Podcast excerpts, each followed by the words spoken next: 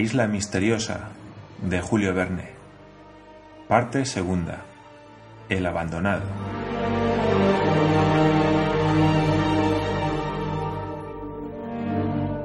Capítulo 18.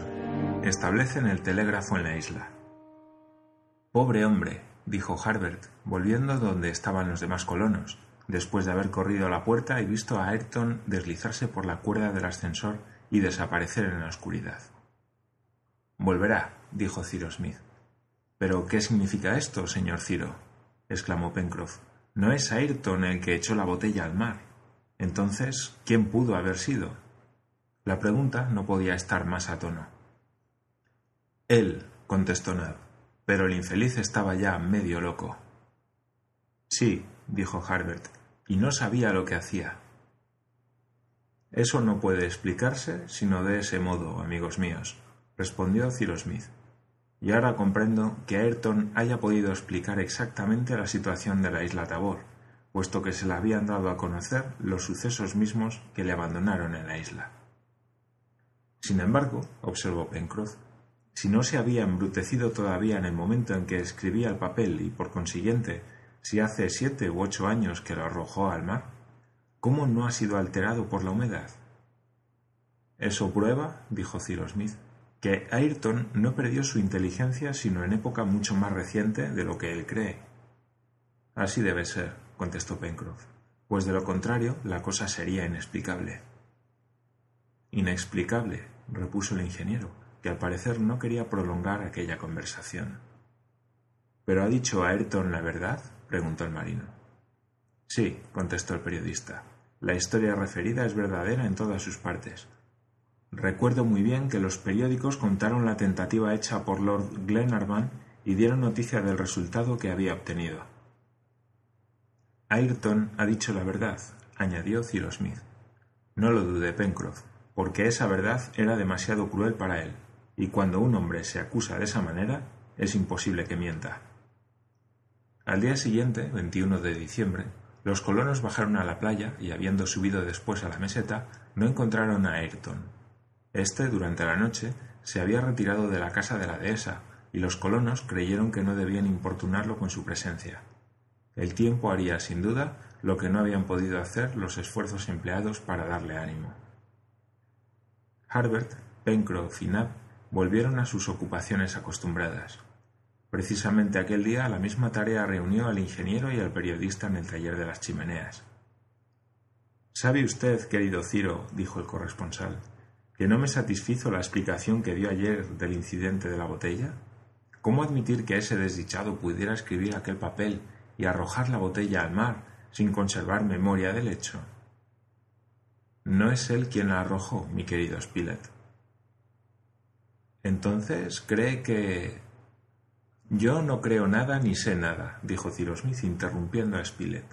Me limito a clasificar este incidente entre los que hasta ahora no he podido explicar. Es verdad, Ciro, dijo el periodista, que hay cosas increíbles. Su salvación, ese cajón encallado en la arena, las aventuras de Top, esa botella, en fin. ¿No tendremos nunca la clave de estos enigmas? Sí, contestó con viveza el ingeniero. Sí, aun cuando tuviera que registrar las mismas entrañas de esta isla. La casualidad nos aclarará tal vez el misterio. La casualidad Spilett. No creo en la casualidad como tampoco en los misterios de este mundo. Hay una causa para todo lo inexplicable que pasa, y la descubriré. Pero, entre tanto, observemos y trabajemos. Llegó el mes de enero y comenzó el año de 1867. Llevaron adelante con asiduidad los trabajos de verano. Durante los días que siguieron, Harbert y Gedeon Spilett, que en sus excursiones pasaron por las cercanías de la dehesa, pudieron observar que Ayrton había tomado posesión de la vivienda que le habían preparado. Cuidaba del numeroso rebaño, confiado a su cargo y ahorraba a sus compañeros el trabajo de ir cada dos o tres días a visitar la dehesa. Sin embargo, para no dejarlo mucho tiempo solo, le hacían de cuando en cuando una visita. Era también conveniente, dadas ciertas sospechas que tenían Cyrus Smith y Gedeon Spilett, que aquella parte de la isla estuviese sometida a alguna vigilancia. Y Ayrton, si ocurría algún accidente, no dejaría de comunicarlo a los habitantes del Palacio de Granito. Sin embargo, podía suceder también que el incidente fuera repentino y exigiera ser puesto inmediatamente en conocimiento del ingeniero. Además de los que pudieran referirse al misterio de la isla Lincoln, podían surgir otros muchos sucesos que exigieran una pronta intervención de los colonos, como la aparición de un buque que pasara a la vista de la costa occidental, un naufragio en las playas del oeste, la llegada posible de piratas, etc. En consecuencia, Cyrus Smith resolvió poner la dehesa en comunicación rápida con el Palacio de Granito. Era el 10 de enero cuando dio parte a sus compañeros de su proyecto. ¿Y cómo se va a componer, señor Ciro? preguntó Pencroff. ¿Piensa establecer un telégrafo? Precisamente, respondió el ingeniero. ¿Eléctrico? exclamó Harbert. Eléctrico, contestó Cyrus Smith. Tenemos todos los elementos para construir una pila. Lo más difícil será fabricar los alambres, pero por medio de una hiladera creo que lo conseguiremos. Pues, repuso el marino, no pierdo la esperanza de vernos un día viajar en ferrocarril. Se puso manos a la obra, comenzando por lo más difícil, esto es, por la fabricación de los hilos, pues si esta operación no tenía éxito, era inútil construir la pila y los demás accesorios. El hierro de la isla Lincoln, como he sabido, era de excelente calidad, por lo tanto muy fácil de estirar. Cyrus Smith comenzó por construir una hiladera, es decir, una lámina de acero perforada de agujeros cónicos de diversos calibres, que debían ir preparando el alambre hasta darle la tenacidad necesaria. Aquella placa de acero, después de templada en toda su dureza, como se dice en metalurgia, fue fijada sólidamente sobre una base de fábrica bien empotrada en el suelo, a pocos pies de la gran cascada cuya fuerza motriz pensaba utilizar el ingeniero. En efecto, allí estaba el batán, que no funcionaba entonces, pero cuyo árbol, movido con una gran fuerza, podía servir para estirar el alambre arrollándolo a su alrededor. La operación fue delicada y exigió mucho tiempo. El hierro, previamente preparado en barras largas y delgadas, cuyos extremos habían sido adelgazados por medio de la lima, fue introducido en el mayor calibre de la heladera, estirado por el árbol, arrollado en una longitud de 25 a 30 pies, desarrollado después y hecho pasar sucesivamente por los calibres de menor diámetro. Finalmente, el ingeniero tuvo alambres de cuarenta a cincuenta pies de longitud, que era fácil soldar y tender en, una distancia de cinco millas, que era la que separaba la dehesa del recinto del Palacio de Granito. Pocos días se necesitaron para llevar a buen término aquella tarea, y cuando se puso la máquina en movimiento, Cyrus dejó a sus camaradas desempeñar el oficio de alambreros y se ocupó en construir su pila había que obtener una pila de corriente constante. Sabido es que los elementos de las pilas modernas se componen generalmente de carbón de retorta, de zinc y de cobre.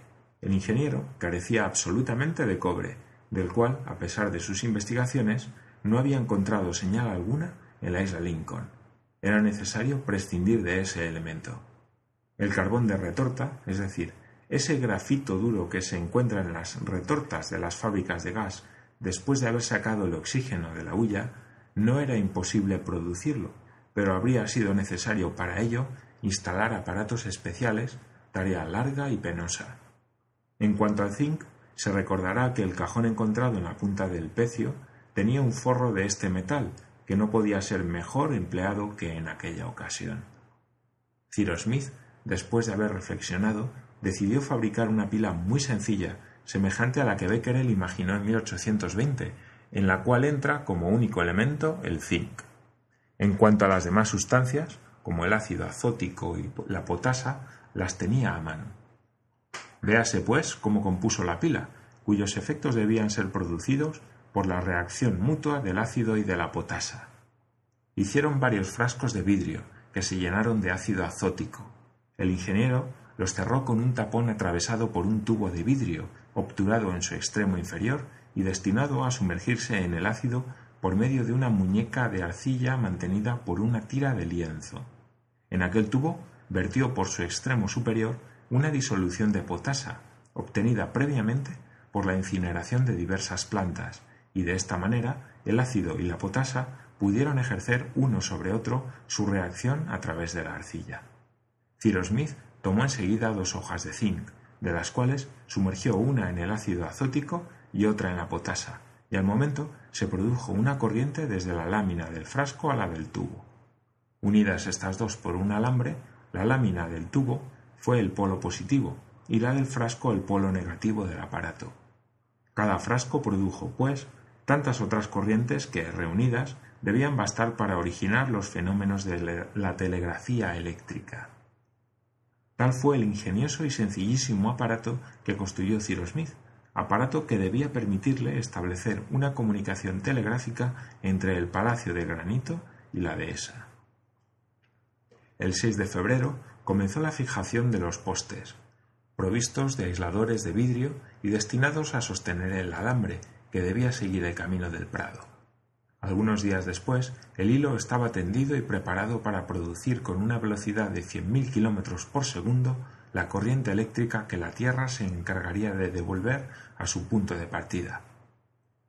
Para el Palacio de Granito se fabricaron dos pilas y otra para la dehesa, porque si ésta debía comunicarse con aquel, también el Palacio de Granito podría comunicarse con ella. En cuanto al receptor y al manipulador, fueron muy sencillos. En las dos estaciones el alambre se arrollaba a un electroimán, es decir, un pedazo de hierro dulce rodeado de un alambre. Si la comunicación se establecía entre los dos polos, la corriente, partiendo del polo positivo, atravesaba el alambre, pasaba al electroimán que se imantaba temporalmente y volvía por el suelo al polo negativo. Si la corriente se interrumpía, el electroimán se desimantaba inmediatamente. Bastaba, pues, poner una lámina de hierro dulce delante del electroimán, la cual, atraída durante el paso de la corriente, cesaría cuando ésta se interrumpiera. Obtenido de este modo el movimiento de la lámina de hierro, Cyrus Smith, lanzando la corriente eléctrica por el alambre, preguntó si había novedad en la dehesa, y poco después recibió de Ayrton una respuesta satisfactoria. Pencroff no cabía en sí de gozo, y todos los días por la mañana y tarde enviaba a la dehesa un telegrama que no quedaba nunca sin respuesta. Este método de comunicación ofrecía dos ventajas positivas una que permitía comprobar la presencia de Ayrton en la dehesa y otra que no se le dejaba en completo aislamiento. Por lo demás, Cyrus Smith iba a verlo al menos una vez por semana, y Ayrton iba de cuando en cuando al Palacio de Granito, donde siempre era bien recibido. Así transcurrió la buena estación, ocupados los colonos en sus tareas habituales. Los recursos de la colonia, particularmente legumbres y cereales, aumentaban y las plantas llevadas de la isla Tabor habían arraigado perfectamente. La meseta de la Gran Vista presentaba un aspecto satisfactorio. La cuarta cosecha de trigo había sido admirable, y como es de suponer, nadie había pensado en contar si en efecto se componía de los cuatrocientos mil millones de granos calculados. Pencroff tuvo al principio la idea de un recuento, pero renunció inmediata y espontáneamente a esta operación, cuando Cyrus Smith le demostró que aun contando 300 granos por minuto, o sea, 18.000 por hora, hubiera necesitado unos 5.535 años para acabar la operación.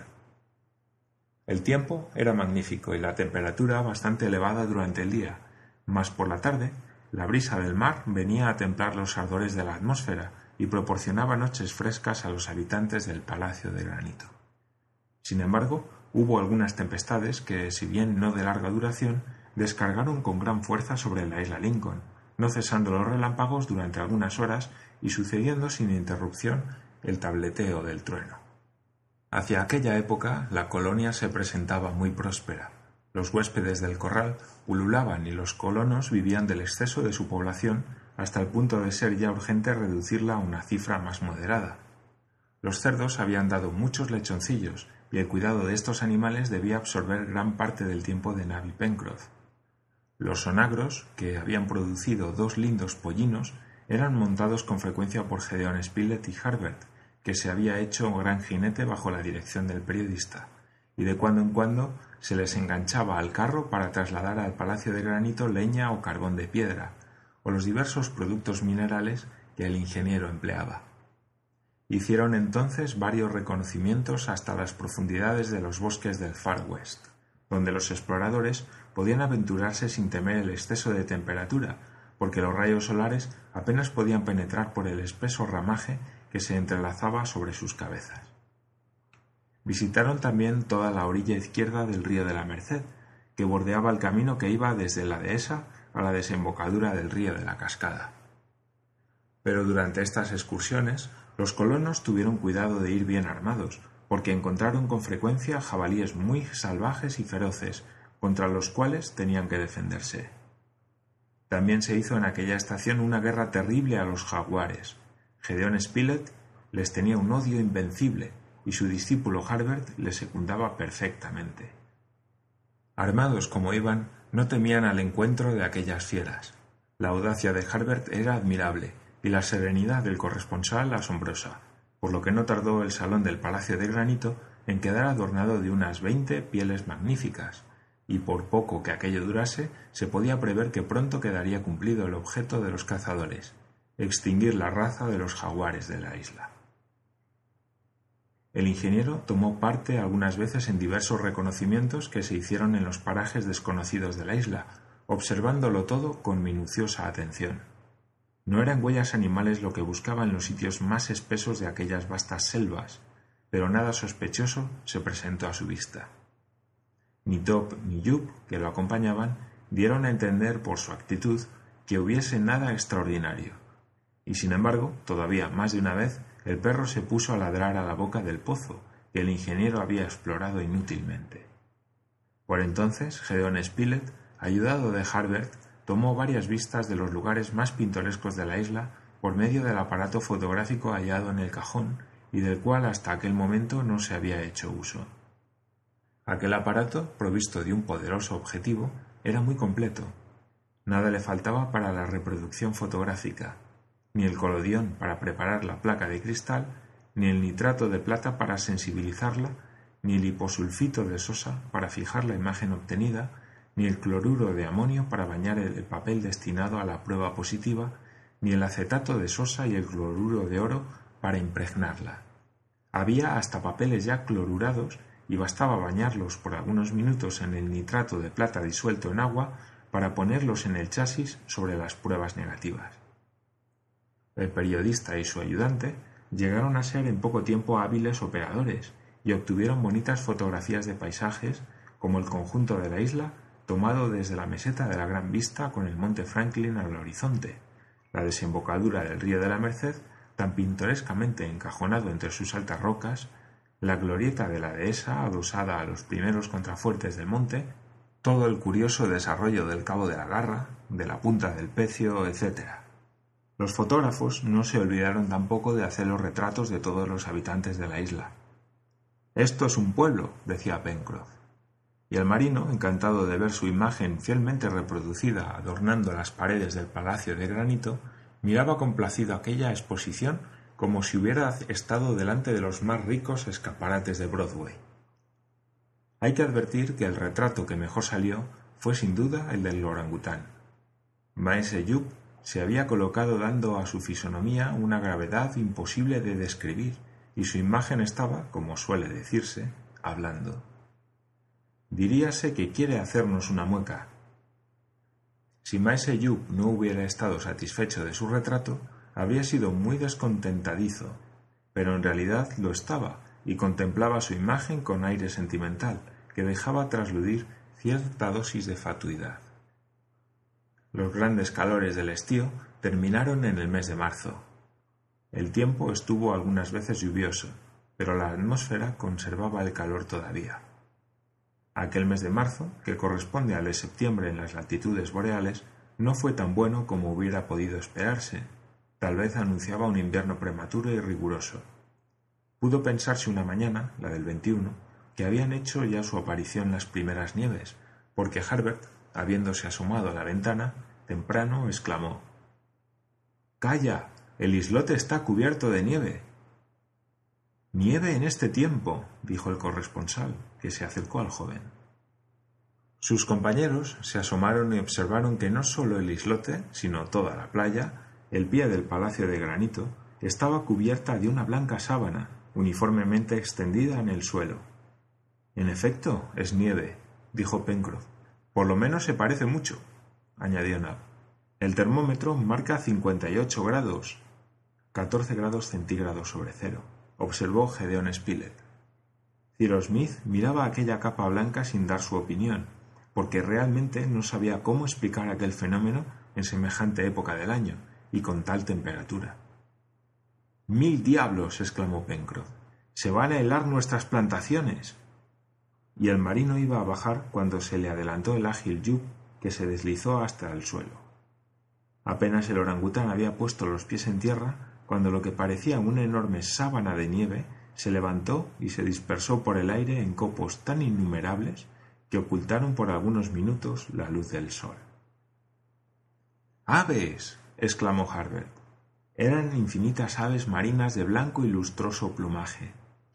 Se habían abatido por centenares de millas por el islote y la costa y desaparecieron a lo lejos, dejando a los colonos con la boca abierta, como si hubieran asistido a una mutación de decoraciones que hubiese hecho suceder el invierno al verano en alguna representación de magia. Por desgracia el cambio fue tan repentino que ni el periodista ni el joven lograron matar una, cuya especie no pudieron reconocer. Pocos días después, el 26 de marzo, se cumplieron dos años desde que los náufragos del aire habían sido arrojados a la isla.